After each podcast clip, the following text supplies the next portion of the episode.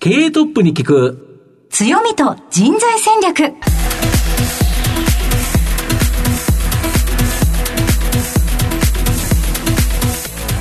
毎度相場の福の神こと藤本信之です。アシスタントの飯村美希です。経営トップに聞く強みと人材戦略。この番組は相場の福の神こと藤本信之さんが注目企業の経営トップや人材戦略を担うキーパーソンをゲストにお迎えしてお送りします。企業を作るのはそこで働く人ということなんですがゲストには毎回事業戦略上独特の強みとその強みを生かすための人材戦略じっくりとお伺いしていきます。この後早速トップのご登場です。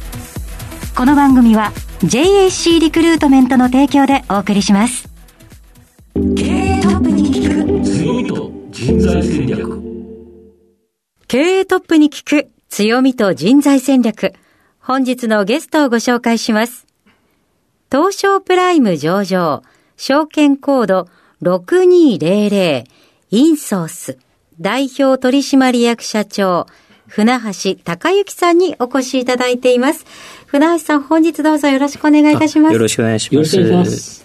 では、早速ではありますが、インソースの事業内容のご紹介をお願いいたします。当社はあまり知られておりませんけれども、えー社会人教育サービスを実施しておる企業でございます。えー年間70万人の皆さんに研修を受講いただいております。また、リーフという e ラーニングを見るシステムは272万人の皆様にご利用いただいております。コンテンツ力と IT 力と営業力が特徴の会社になってます。はい、ありがとうございます。また後ほど事業内容についてはじっくりと伺っていきたいと思いますが、まずはトップは企業にとって大切な人材であり強みでございます。トップのお人柄に迫らせていただきたいと思いますので、しばし質問にお付き合いどうぞよろしくお願いいたします。では、船橋さん、生年月日を教えてください。えー1964年、昭和39年の59歳です。ご出身はどちらでしょうか？大阪のですね、河内というところで生まれました。子供の頃はご自身でどのようなお子さんだったと思われますか？電車とか好きなですね、まあ今で言うと、まあオタクの、はい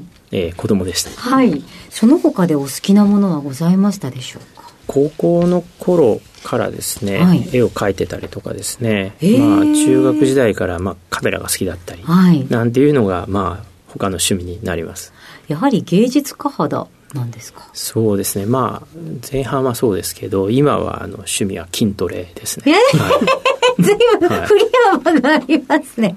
そうでしたか。絵が好きになったきっかけは何だったんでしょうか？まあ、たまたまですね、高校の時に誘われて美術部に入ったんです。まあ、かなりハイレベルなところだったんで、ついていくのがやっとだったんですけど、量を描いた数だけですね、上手くなることはちょっと学びました。あ、その経験って結構その後に大きそうですよね。そうですね。まあ、芸術でもスポーツでもやっぱり量をこなすっていうのをやると、やはりその力ってつくっていうのは分かったのはですね、まあ、才能のない私には非常にプラスでいした。やー、コンテストなんかも出られたんですか？そうですね。まあ、幸いですね、結構入賞とかしておりましてですね、はい。すごいですね。それはもう大学ご進学後もですか？そうですね。高校大学ともにですけれども、まあ、それなりにですね、まあ、評価はいただいてましたですかね。はい。船橋さんは神戸大学の経営学部にご進学ということなんですけれども、美術は大学でやられてたんですか？それ大学はクラブですね、はい、クラブの、まあ、団体とかがありましてですね、はいまあ、あのよく考えるとコンテストとかその展覧会ばっかり出してましたですかね、ええあそうでしたか、はい。結構では大学時代中も熱中して絵を描きになられてたんですね。そうですね。あんまり勉強しなかったっていうことですかね。そんな何をおっしゃいますか、ゆくゆくはその道でというお考えだったんですか、えーまああの今考えればそれも面白かったと思うんですけどまああの経済面とかですねいろいろ考えるとやっぱり普通の会社にまあ入るしかなかったかなというところですね。なるほど。絵はどういうところが面白くて難しさを感じたりされましたですか？うまい絵とですねそれからそのまあ誰が見ても私の絵って分かるような絵っていうのは違うんですね。まあ、えビジネスの世界でいうとビジネスモデルが確立した、まあ、絵として誰からも、えーこの人の絵だなって分かるような絵を描けるようになると、まあ評価って得られるんですね。まあそういう意味でまあ、今のビジネスにはつながってるっていうところはありますかね。はい。だから、うまいより、 something new っていうんですかね、斬新さをどこに出すかっていうのは苦労しましたですかね。はい。社会人のスタートはどちらだったのでしょうか？えー、っとですね、えー、三和銀行ですね、はい、今でいう MUFG ですね、に、えー、と入行しまして、はい、えー、銀行員をやっておりました。最初はやはり営業からになるんですね。そうですねいやいやもう営業もですね、はい、えー、向いてないみたいで、はい、まあ半年で営業店からはさよならでございました。はい、はい、どちらに行かれたんですか、その後はエンジニアですね。システム部門にはい、えー、67年おりましたですかね、はい。はい、理系出身じゃないですもんね。そうですね、はい、でもすごいラッキーでしたね、はいだからそこで、まあ、IT を学んだおかげで、その後のキャリアっていうんですかね、はい、個人の金融部門で商品開発をしたり、うん、まあ、今でいうネットバンクとかコンビニ ATM、はい、まあ、日本で最初に作ったりとかしまして、うん、で、その後、今のビジネスも、まあ、デジタル化というのを、うん、えー、徹底的にやってますんで、チャンスっていうところですかね、はい、はい、そのネットバンクとかコンビニの ATM の開発っていうともうすごい時代の中の真ん中にいらっしゃったということですよね、そうですね。だから最初の担当者って1万5千人中私一人ですねあそうで。したそうなんですね。だからイギリスで困難があるんで、日本でもやれって言われたんですけど、うん、誰も助けてくれませんからね、うん、出世コースにはいないし、まあ、こんなもんかなと思ってたんですけど、なんで今あの昔あったと思うんですけど乱数表って、はい、あの本人認証のやつ、ね、あありましたね。はい。はいあの私の特許でございます、ええー、あまり気乗りしない中ご入校されたかと思うんですけれどもその中でなんと特許もお取りになられてたということですか、ものづくりっていうのは大事なんですけど大体まあ何か発明したって1%ぐらいの価値しかないんですね、うん、で、えー、ものを作ってプラス9%ぐらい。あとは90%どうやって普及させるか売るかなんですね、うん、はい、だからあとは苦労しましたね。当然全く売れませんでしたから、はい、何年くらい三和銀行にお勤めだったんでしょうか？そうですね。都合13年ぐらいですかね。はい、はい転職をされるということですそうですね。はい。プラザクリエイトっていう写真さんですね、はい、に入りまして。写真プリントの会社ですよね、はい、でまああの写真も好きでしたんで、うん、まあこれはこれでいいかなと思ったんですけど、うんえー、それでまああの大島社長っていう、まあ、あの伝説のベンチャーの社長がおりましたんで、ね、いろいろまあご訓導を受けたりしましたですかね、うん、はい、そこもやはり結構な学びがあった場所になるんですねそうですね。やはりその巨大企業とそのベンチャー企業と会社規模が違うと貨幣価値が違うんですね。これはなかなかわからないと思うんですけど、ですんで今起業できたのもやっぱりそういうその大企業から直じゃなかったっていうのは大きかったですね、はい、その後起業に至るきっかけというのは何だったのでしょうか？プラザグレードにいたんですけれども、はい、まあデジタル化という流れが来まして、ちょっとコンサルでもやろうかなというふうにちょっと思ったって言ってますかね。はい、はい、なるほど。うん、だからそのコンサルタントの会社として立ち上げになるわけです、ね、そうですね。はい。その現在のこの研修事業っていうものに進出されるということですか？はい。まずコンサルっていうのはですね、はい、割と高い報酬はいただけるんですけど、うん、毎回内容が変わるんですね、うん、なんで個人でやるにはいいんですけど会社にするにはなかなか難しいところあるんですね、はいで特にその利益率を上げていくっていうためにはですねまあ難しいですね。やっぱり自分一人しかできない。っていうのがありますね。で研修ですとまあちょっと似てるのが多いかなということで、一回コンテンツを作ったら、まあ、継続利用できるのかなと思ってですね、研修業に変えたっていう次第がありました。ただ現実はですね、はい、ちょっと違ってまして、はい、研修内容はお客様によって毎回違うんですね。あの、思ったよりは楽じゃなかったですね。ああ、そうでしたか。ありがとうございます。ということで、現在までたどり着いてまいりました。うん、えー、船橋さんの人となり皆さんにはどのように伝わりましたでしょうか。この後は、組織の強みと人材戦略に迫っていきます。経営トップに聞く強みと人材戦略。今日のゲストは東証プライム上場証券コード6200インソース代表取締役社長船橋隆之さんです。まあ、御社はこの研修、社会人教育っていうのが、まあ、メインビジネスということなんですけど、講師はですね、外部の方で、コンテンツ自体は御社の社員が内製化していると。これ、大きな特徴だそうなんですが。はい、話が、まあ、上手な方とですね、はい、まあ、字を書くのが早いっていうのを両立する方っていうのはなかなかいないんですね。でこれがまあ一つの発見だったんですけれども、うん、それをですね分けることで、うん、まあ、コンテンツのクオリティアップとか、うん、まあ、商品開発のスピードが上がるっていうことと、それから研修の分かりやすさっていうのを両立できた、まあ、両立するためにやったっていうのがポイントかなと思います。なるほど。だから上手な講師の方であれば1週間に5回登壇だってできますんで、えー、講師の方にテキストを依頼しないということで、生産性を上げてるっていうところがあります。まあ、そうですよね。喋るのと書くのとは違う才能だから、やっぱ持ちは持ちやということで、お互い分けた方がいいものが提供できるとそうですね。あとはコンテンツを自社で、うん、えー、持つことで、多様な展開をすぐできると。うん、なるほど、はい。e ラーニングにしたりとかですね。なるほど。まあ、そこがまあ、非常に、まあ、コロナ禍でもチャンスだったかなというところになります。で、御社は企業への、まあ、研修する場合、派遣研修であったり、あとはですね、複数の企業を集めての公開講座、はい。はい、まあ、これがですね、今まで主力だったとい。うことなんですけど、はい、新型コロナショックで、まあ、これがちょっと、いや、人を集めてとか、行ってっていうのがやりにくくなったと。いうことで、このオンライン研修、これが大きく伸びて、現在では、このハイブリッド型になっているということですか？はい。そうですね。まあ、コロナは大変苦労しまして、そうですよね、えー、2020年の5月なんかはですね、はい、単月赤字2億まで、はい、えー、来ましたと。まあ、研修なんかやってられないですよね。やってられないですからね。そんな、会社に来ちゃダメとか、はい、人がいっぱいいたらダメと言われて、集まるのは研修だから、はい、無理ですよね。そうですね。で、幸い、まあ、うちは、あの、コロナのだいぶ前から、その、 Zoom を使ってたということもありまして、それからエンジニアもたくさんいましたんで、はいはい、一気にオンラインのシステム化をしまして。今だとお客さんの方も、研修って言ったら対面だろうと。はい。ちゃんと講師で送ってきてやれよと、はい、オンラインでやりますかって言ったら、はい、え、そんなのいいよと。い。う形だとか、カラッと変わったということですか？そうですね。ただ、オンラインの ID とパスワードを送ったり、うんうん、テキストをその1万人に送るなんていうのは、人手じゃ無理なんで、あまあ、そうですよね、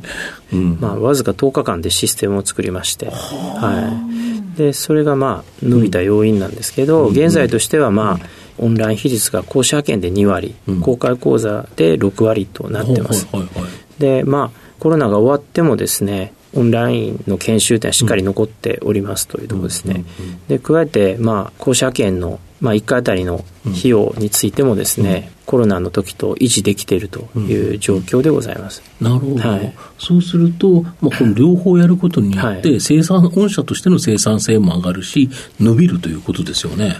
そうですね、うん、はい、ですんで、えー、もう何でもあり、うん、何でも来いという状態でございます。なるほど、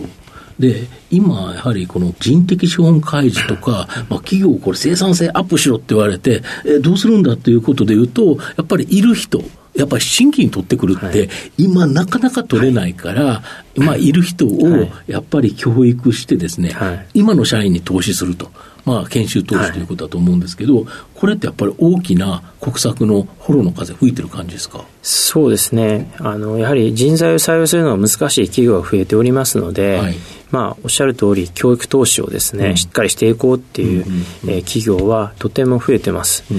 うんえー、それと、まあ、人的資本開示で、うん、まあ、投資家から評価を得るために、うん、えー、例えば女性管理職を増やすとか、うん、それからデジタル人材を増やすなんていうことに力を入れている企業っていうのはとても増えていますので、まあ、あの正直、フォローですね、そうですよね、デジタル人材を増やすって言っても、そしたら何をもってデジタル人材かっていうと、はい、極端な話、一番、例えば簡単な試験で言えば、IT パスポートを取りましょうと言われて、はい、その研修があるとか。っていうことですか？そうですね。まあ、デジタルっていうのはもうその会社に合ったものなんですけれども、うん、例えば、エクセルを徹底的に強化しようっていうお客様もいらっしゃいますし、はいはい、やはりその IT パスポート、うんうん、それから社内に、うん、えー、プログラムできる人を増やしましょうと、うん、それからエグゼクティブはですね、うんうんうん、デジタルの目利きができるようになりましょうと、うんうん、まあ、多様なニーズがありますんで、それには、あの対応をどんどんしております。なるほど。それ向けの研修をいっぱい作れば、はい、まあ、こので、しかも人的資本開示だと、あれですよね、一人当たりの研修費用とか、はい、そうですね。例えば、同じような企業があって、この会社は一人5万円の研修してますよと。で、ある一方は20万円やってますよと。やっぱり20万円投資してくれる会社に就職しようかなと。やっぱり社員も思いますよね。そうですね、うん、やっぱりどんな研修やってるっていうのは、皆さんももうウェブで書かれるようになってますんで、うんうんあの非常に我々にとってはありがたいことです、うん、あともう一つ、御社、IT サービス事業というのをされてると思うんですけど、はい。はい。はい、これちょっと研修とはちょっと違う形かなと思うんですけど、これ、ストック型ビジネスで大きく伸びてるそうなんですけど、これ、どんなビジネスになるんですか？まずあの IT サービスっていう事業はですね、うん、e ラーニングとかを見るような研修管理システム、うん、なるほど、はい、LMS っていうのを提供してます。でこれは今270 2万人の方にご利用いただいているんですけれども、まあ、その皆さんが、まあ、ストックでですね、月額使用料って払っていただきますんで、当社には、まあ、割と珍しい、えー、ストック型ビジネスになってます。で最近ではですね、民間企業だけではなくて、観光庁さん、のご利用が増えております、まあ、観光庁でもいろんな研修しなきゃいけない、はい、そうするとオンラインで誰がどの研修を見て、例えばそれで最後テストがあって、何点だったかというところまで管理しないといけないということですよね。これが今までだったら、エクセルかなんかで、また誰かが表を作って、えこの人何点とかって、で、みんなバラバラに置かれて、何のこっちゃかわからないっていうのが、あの、あったと思うんですけど、御社のやつを使うと、それが一元管理される。そうですね。データもすぐ取り出しやすいと。やっぱり便利ですよね。そうですね。で、とてもパワフルなシステムなんで、うん、えー、10万人が同時に使ってもサクサク動くというようなシステムになってます。うん。で、そんなですね、インソースを支えているのが、はい、やはり御社で働いている人材ということだと思うんですけど、はい。はい、御社今何人働いてるんですか？えーまあ、約600人の、はい、会社になってます。ざっくりと、はい、何人がどんな仕事してるんですか？そうですね、大体営業のが200人ぐらいですね、うん、コンテンツを作ってる人が大体150人ぐらいですかね、うん、で、IT エンジニアが100名ぐらい、あとデザイナーとか、それから AI エンジニアとか等々いるっていう感じですかね。はい、あと、御社の場合、はい、非常に女性の活躍が目覚ましいということで、どれぐらいおられるんですか？まず女性はですね、全体の6割ですね。はい。で、女性管理職も4割ですね。でやはりなかなかあの、若い男性っていうのは我々みたいな会社にはなかなか来てくれませんので、まさにもう女性の力で、まあ生きてる会社ですね、あとは最近はですね、シニアの方をたくさん採用してます、はいあと、御社の場合、人的上、まあ、いろんな会社をされてるんですけど、はい、いわゆる LGBTQ、はい、こういうところも開示されてますよね。多分日本で唯一かもしれないですけど、はい、珍しいですよね。そうですね。まあ、うん、あの、開示していいっていう方は人数開示してますけど、うん、はい、あの、とても楽しく仲良くやってます。なるほど。要は、いろんな多様なバックボーンを持つ方が、いろんな仕事の仕方をして、会社に貢献していただく。そうですね。障害者の方も結構働いてるんですよね。そうですね。障害者の方も雇用率はもう3%弱ぐらいありますんで。普通、公定雇用って2%、なんか 1. 何パーとか、1.3でしたっけ、はい、そうですよね、はい、2%もあったら強烈ですけど、3%もあるんですか？そうですね。はい、結局まあ、うん、我々なかなか人が来てくれないっていうのがありますんで、うん、まあ、来てくださる方に合った仕事をやっていただいて、成果を出すっていうようなスタイルですね。はい、なるほど。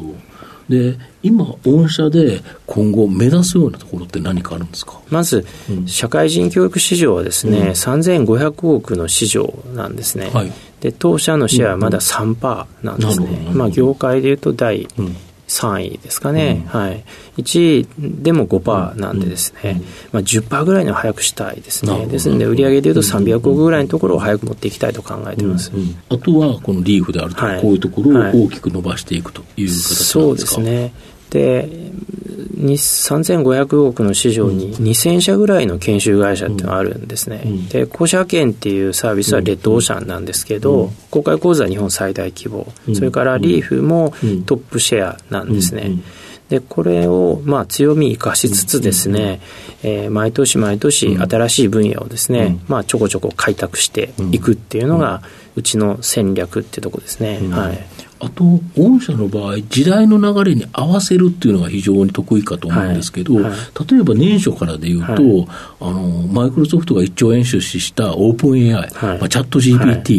えー、っていうのが、でも世界中で流行ってるかと思うんですけど、これ関連の研修、結構されてますよね。そうですね。これはもうありがたいぐらいご受講いただいてますけど、うん、チャット GPT 研修っていうのもいち早く開発しまして、まあ今、さまざまなやつを提供してるんですけれども、まあ、とても人気がありましてですね、うんうん、第3クォーターなんかはもうあれですね、超売れ筋ですね。なるほど。はい。要は時代の流れに合わせて、はい、みんなが学びたいなと、はい、企業にとってもこれを学社員に学ばせたら、はい、生産性が上がって、まあ、会社にプラスになるっていうことがい。ろいろあるかと思うんですけど、あと法律が変わるっていうのもありますよね。そうですね、うん、法律が変わるとですね、うん、これは今度は e ラーニングが売れるんですね。コンテンツを変えなきゃいけないですもんね。そうですね。うん、例えば昔の NISA というのと、はい、今の NISA、はい、多分全然違うから、はい、同じ NISA の説明でも全然違いますよっていうと、ね、全部、あのコンテンツが変わると。そうですね。うん、あとはその、その会社内での独自ルールみたいなのも加えたいのニーズもありますので、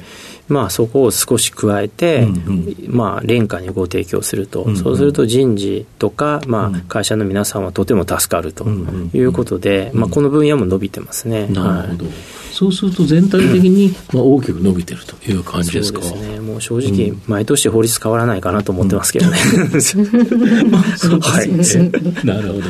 で、やはりそれは御社の人材が支えてるわけですけど、はい、人っていうのは、はい、一つは、えー、新卒採用で取ってくるか、はい、まあ、あの経験者採用、まあ、この二通りしかないかと思うんですけど、御社、例えば、この4月の新卒って何人ぐらい取られたんですか？グループ全部含めて31名ですね。はい、で例えば特に新卒の方というところでいうと、はい、こんな人にインソースに来てほしい。なんか望む人物像のようなのございますでしょうか？そうですね、うん、まずその、まあ、求めているのはやっぱりエネルギーある人材ですね。なるほど、はい。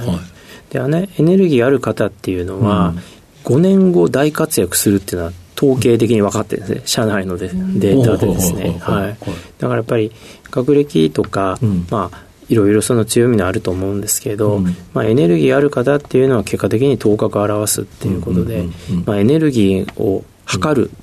アセスメントなんか作ってですね、はい、はい、試験で採用してます。えエネルギー量を何らかで数値化するんです。か、はい、そうですね。はい。なんか具体的にちらっとだけでも。いや、これあの、売ってるんですけど、売ってるんですか？あんまりまだ売れてないんですけど、うんうん、まあ、あの、ジラフっていうアセスメントがありまして、はい、エネルギーとか、それから例えば曖昧性の体制とか、はい、換水力なんかが測れるアセスメントなんですね。はあ。それは何らかの,、あのテストじゃないですけど、ヒアリングがあって、それに対して回答していくと、この人は体制があるとか、はい、えーそうですね。ちょっとでも、自分のものを見るのドキドキしてしまいますね。嫌ですよね。お互いに見られるの嫌ですね。これ、これですね。はい。時々変わるんですね。は？はい。あ、その時の心境とか状況によって。はい。だから、えっと、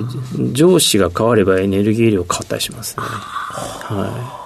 だからチーム単位でそれ受けてもらうと、エネルギー低いチームはちょっと上司変えた方がいいかなみたいなのが分かりますね。はい、なるほど。それも使えるということですか？そうですね。なんで正直、もうちょっと売れてもいいんですけど、まあちょっとマーケティングしなきゃいけないんですけど、まず自社でちゃんちゃ使ってますね。やる気のある人を取りましょう。それはなんとなく、まあそうだろうなっていう気がするんですけど、それをどうやって測るのっていう？そうですね。多面的なケースにどうしますかみたいなの聞いていくんですね。はいはい。だから一回ぐらい、その、なんていうんですかね、ちょっとエネルギーある見せようと思ってもですね、何回も何回も聞いていくんで、まあ結果的にはその、真の姿が見えるっていうようなもんですね。嘘がつけないようになってるんですね。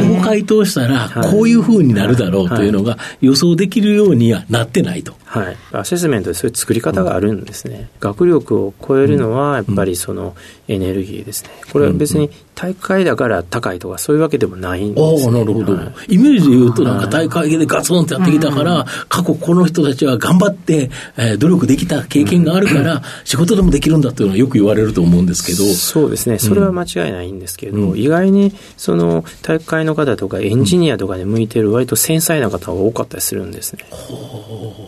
その面接だけですと面接もとても大事なんですけど、はい、やっぱりその印象評価っていうのは大きくなりますから。まあ確かに相性で、その人が合う合わないっていうので、ありますよね、ありますからね、だからそうですね。だからもううちは面接でもうほぼ採用決めるっていう感じですね。面接と試験ですね、はい。面接よりは論理力と、それからそのエネルギーを測って、それで大体決めてますね、ちなみにインソースっていう会社名、はい、どこから来たんですか？これはですね、まあ、内部の力っていう意味ですね。だからアウトソースの逆ですね。なるほど、なるほど、なるほど。でいうと、例えばコンテンツも内製化してるし、はい、内部の力でっていう形で。はい、まあ、最初に割と適当に決めたんですけど、はい、なんとなくあったあってきたという感じですか？ですね。はい、ななんか縄体を表してきたという感じですか？そうですね。はい。この番組、お昼に放送してるんですけど、はいはい、えー、社長はランチは何を食べることが多いんですか？大体コンビニ弁当ですかね。はい。おにぎりとか弁当とか？そうですね何弁当が多いですか、まあ、まあ、あの野菜中心にご飯少しっていうところですかねはい、これはやっぱお忙しいっていうのが一番ですか？というのとあれですねやっぱりあの体は最近鍛えてますんで、うん、あんまり食べすぎるとやっぱり体動かなくなるんで、うん、はい。まあ、そこそこちょっとっていう感じです、ね、今、ご趣味筋トレでした、はい、筋トレは1週間にどれぐらいされるんですか？大体毎日ですね、はい。1日30分とかそうですね1時間弱ぐらいですね。1時間弱毎日やるんですか、まあ、やるの嫌なんですけどもう嫌で嫌でたまらないんですけど、うん、もう諦めてやってちょうど1時間ってところですね、はい、なるほどでは藤本さん最後の質問をお願いします。はい。えー、リスナーの方にですね、何か一冊、書籍、本をですね、お勧めいただきたいんですが、はい、何かございますでしょうか？そうですね。まあ、あの、大野太一先生のですね、トヨタ生産方式ですね、はい、脱規模の経営を目指してというのは、うん、えー、超おすすめですね。なるほど。私にとっては何度読んでも新しい発見があるんですけど、うん、これはまああらゆる産業で参考になると思います。うん、で当社の仕事の進め方とか、うん、当社のシステムも、このトヨタ生産方式を参考に作ってます。はい。ありがとうございます。トヨタ生産方式が書籍のタイトルになりますので、ぜひ気になった方お手に取っていただければと思います。えー、改めまして本日のゲストはインソース代表取締役社長、船橋隆之さんでした。船橋さんありがとうございました。はい、どうもありがとうございます。経営トップに聞く強みと人材戦略東証プライム上場 JAC リクルートメントは世界11カ国に展開するグローバルな人材紹介会社です。スペシャリストや管理職の人材紹介を通じて長年にわたり多くの企業の成長に貢献した実績を持ちます。当社では役員、CFO、CIO、本部長、社外取締役などの経営幹部層の人材紹介に特化した専門部署 JAC エグゼクティブを構え、企業の経営課題解決を支援しています。経験豊富なコンサルタントが経営課題をヒアリングし、課題解決に導く人材をご紹介いたします。企業の経営改革を担う人材など、経営幹部の採用なら、東証プライム上場、証券コード2124、JAC リクルートメントにお任せください。お送りしてきました経営トップに聞く強みと人材戦略そろそろお別れのお時間です今日のゲストはインソース代表取締役社長船橋隆之さんでした。ぜひラジオ日経のウェブサイトのチェックもお願いいたします。それではここまでのお相手は相場の福の神こと藤本信之と飯村美希でお送りしました。次回のこの時間までほなまたお昼やで。経営トップに聞く強みと人材戦略。この番組は JAC リクルートメントの提供でお送りしました。